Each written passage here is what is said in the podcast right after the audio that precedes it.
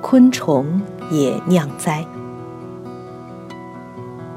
一九四一年，一艘正在波斯湾行驶的德国船，突然被一大群蝴蝶包围了。数不尽的蝴蝶像一大块厚厚的云层落到船上，所有的甲板、缆绳，甚至烟囱的周围全都是蝴蝶。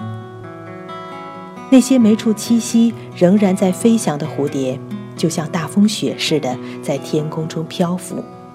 船员连呼吸都感到困难，眼睛也难以睁开。船长下令开动救火机喷射，也无济于事，结果船触礁下沉。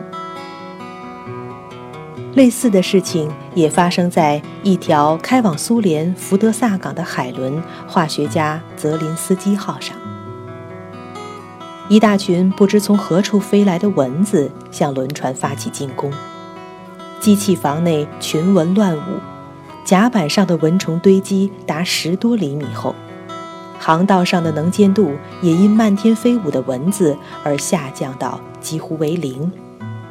轮船被迫停航，折腾了几个昼夜，直到天气变凉，蚊子才安静下来，被船员们用水冲走。